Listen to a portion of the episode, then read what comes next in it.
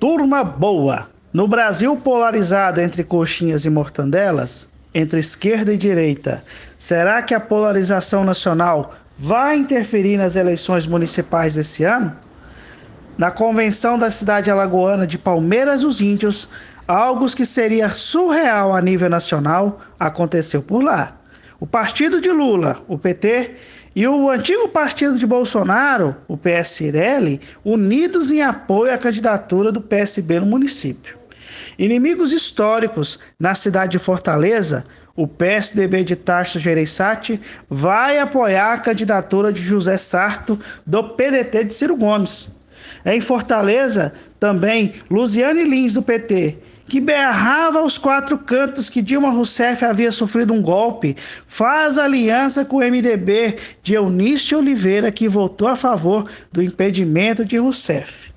O PT também apoia outro MDBista, esse de Alagoas, Renan Calheiros, que também votou a favor do impedimento de Dilma, que foi aliado também de Haddad nas eleições de 2018 para presidente. Alianças essas que dão um nó na cabeça do pobre eleitor. Ficam quase quatro anos de agressão mútua, ofensas, berros e nada melhor do que uma convenção partidária que faz de antigos aliados inimigos e de antigos inimigos mortais, hoje aliados.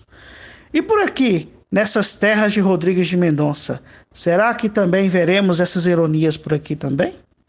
Trocando em miúdos, Bruno Marques. Turma boa! Qual serão as pretensões de Sérgio Meneghelli, o prefeito mais amado do Brasil?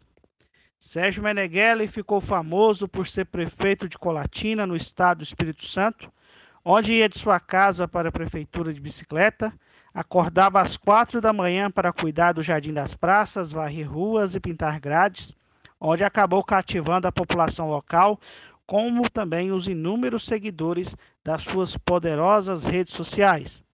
Sérgio Meneghelli hoje é Latina, ex-prefeito, pois foi contra a reeleição e não se candidatou. Mas agora ele prepara um pacote de palestras onde ele vai negociar, logicamente, e vai, e vai girar o Brasil todo com essas palestras, aonde ele vai ensinar políticos que se interessem a aprender os seus macetes com o marketing pessoal. Mas como sabemos que de boas intenções até o Big Brother está cheio, não seria uma pré-campanha onde Meneghelli tentaria costurar ser vice na chapa presidencial de Jair Bolsonaro? Ou até mesmo ele ser candidato à presidência da República? Já no estado do Espírito Santo, terra natal de Meneghelli, seja uma vaga no Senado ou no governo do estado, ele pode preparar sim o terno já nas eleições presidenciais seria um fator que desequilibraria o jogo. Mas o povo não quer nem saber se ele for um bom prefeito ou um mau gestor. O povo gosta mesmo de comprar um produto pela embalagem, não importa o conteúdo. Trocando em miúdos, Bruno Marques. Turma boa! Qual serão as pretensões de Sérgio Meneghelli, o prefeito mais amado do Brasil? Sérgio Meneghelli ficou famoso por ser prefeito de Colatina, no estado do Espírito Santo, onde ia de sua casa para a prefeitura de bicicleta, acordava às quatro da manhã para cuidar do jardim das praças, varrer ruas e pintar grades, onde acabou cativando a população local, como também os inúmeros seguidores das suas poderosas redes sociais. Sérgio Meneghelli hoje é Colatina, ex-prefeito, pois foi contra a reeleição e não se candidatou. Mas agora ele prepara um pacote de palestras onde ele vai negociar, logicamente, e vai, e vai girar o Brasil todo com essas palestras, aonde ele vai ensinar políticos que se interessem a aprender os seus macetes com o marketing pessoal. Mas como sabemos que de boas intenções até o Big Brother está cheio, não seria uma pré-campanha onde Meneghelli tentaria costurar ser vice na chapa presidencial de Jair Bolsonaro? Ou até mesmo ele ser candidato à presidência da República? Já no estado do Espírito Santo, terra natal de Meneghelli, seja uma vaga no Senado ou no governo do estado, ele pode preparar sim o terno. Já nas eleições presidenciais seria um fator que desequilibraria o jogo. Mas o povo não quer nem saber se ele for um bom prefeito ou um mau gestor.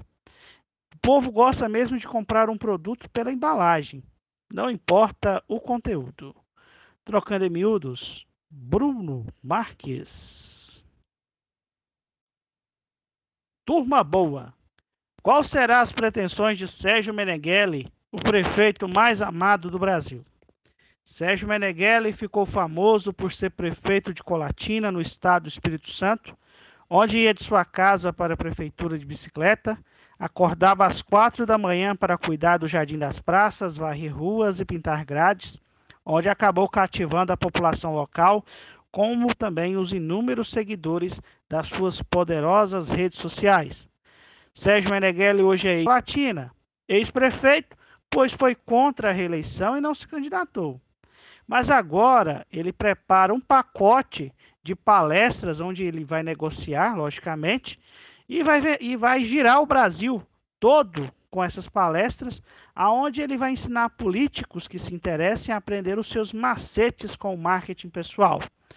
Mas como sabemos que de boas intenções até o Big Brother está cheio, não seria uma pré-campanha onde Meneghelli tentaria costurar ser vice na chapa presidencial de Jair Bolsonaro? Ou até mesmo ele ser candidato à presidência da República? Já no estado do Espírito Santo, terra natal de Meneghelli, seja uma vaga no Senado ou no governo do estado, ele pode preparar sim o terno. Já nas eleições presidenciais seria um fator que desequilibraria o jogo. Mas o povo não quer nem saber se ele for um bom prefeito ou um mau gestor. O povo gosta mesmo de comprar um produto pela embalagem, não importa o conteúdo. Trocando em miúdos, Bruno Marques. Turma boa. Qual serão as pretensões de Sérgio Meneghelli, o prefeito mais amado do Brasil? Sérgio Meneghelli ficou famoso por ser prefeito de Colatina, no estado do Espírito Santo, onde ia de sua casa para a prefeitura de bicicleta, acordava às quatro da manhã para cuidar do jardim das praças, varrer ruas e pintar grades, onde acabou cativando a população local, como também os inúmeros seguidores das suas poderosas redes sociais. Sérgio Meneghelli hoje é Latina, ex-prefeito, pois foi contra a reeleição e não se candidatou. Mas agora ele prepara um pacote de palestras onde ele vai negociar, logicamente, e vai, e vai girar o Brasil todo com essas palestras, aonde ele vai ensinar políticos que se interessem a aprender os seus macetes com o marketing pessoal. Mas como sabemos que de boas intenções até o Big Brother está cheio, não seria uma pré-campanha onde Meneghelli tentaria costurar ser vice na chapa presidencial de Jair Bolsonaro? Ou até mesmo ele ser candidato à presidência da República? Já no estado do Espírito Santo, terra natal de Meneghelli, seja uma vaga no Senado ou no governo do estado, ele pode preparar sim o terno. Já nas eleições presidenciais seria um fator que desequilibraria o jogo. Mas o povo não quer nem saber se ele for um bom prefeito ou um mau gestor. O povo gosta mesmo de comprar um produto pela embalagem, não importa o conteúdo. Trocando em miúdos, Bruno Marques.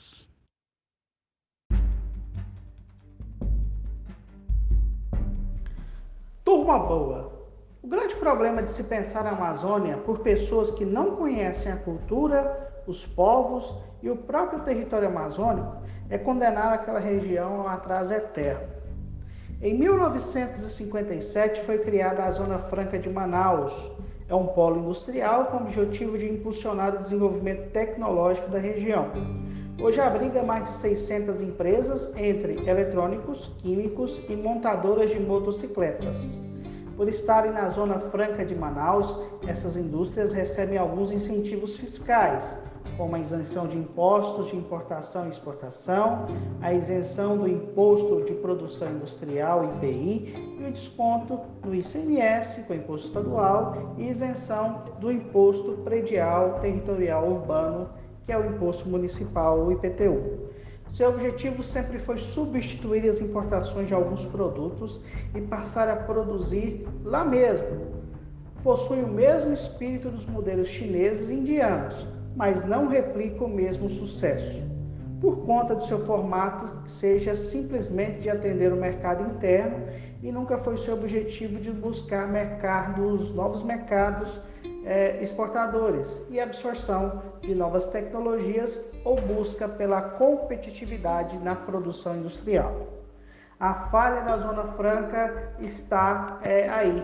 Não tem raízes com os potenciais que a própria floresta pode fornecer, como a biomedicina, cosméticos, agropecuária e outras que estudando e potencializando e fazendo os investimentos corretos numa indústria ambientalmente sustentável, ao invés disso, preferem um modelo mais preguiçoso de imitação e de replicar tecnologia do estrangeiro sem aprender, com ilhas de produção desconectadas da realidade regional ou com o confronto de uma nova indústria extrativista que prefere exportar recursos minerais ao invés de potencializá-los numa indústria ambientalmente correta. Esse texto é de André Roncaglia, uma adaptação de Bruno Marques, a fonte é do blog de Paulo Gala. A Zona Franca de Manaus. Deu certo? Trocando em miúdos, Bruno Marques. E o que pensam Jair Messias Bolsonaro e Lula sobre esse tema? Trazendo para essa realidade, simplesmente para a gente poder estar tá, é, encerrando o áudio, Bolsonaro isentou vários produtos de impostos de importação, de IPI, e tirando a competitividade da indústria amazonense, aonde várias pessoas que trabalham em Manaus correm o risco de perder os seus empregos por conta dessa política fiscal de Bolsonaro, onde pretende atrair é, produtos do exterior para que os produtos aqui no nosso mercado interno simplesmente estejam mais baratos do que os produtos produzidos no Brasil. É um remédio realmente contra a inflação? E o desemprego? Quem vai cuidar dessa forma aí? Então fica aí para a gente refletir. E nem sempre é, de boas políticas de isenção de impostos, ela é boa para o país sem uma reforma tributária e fiscal ampla que proteja o emprego e a renda do nosso povo.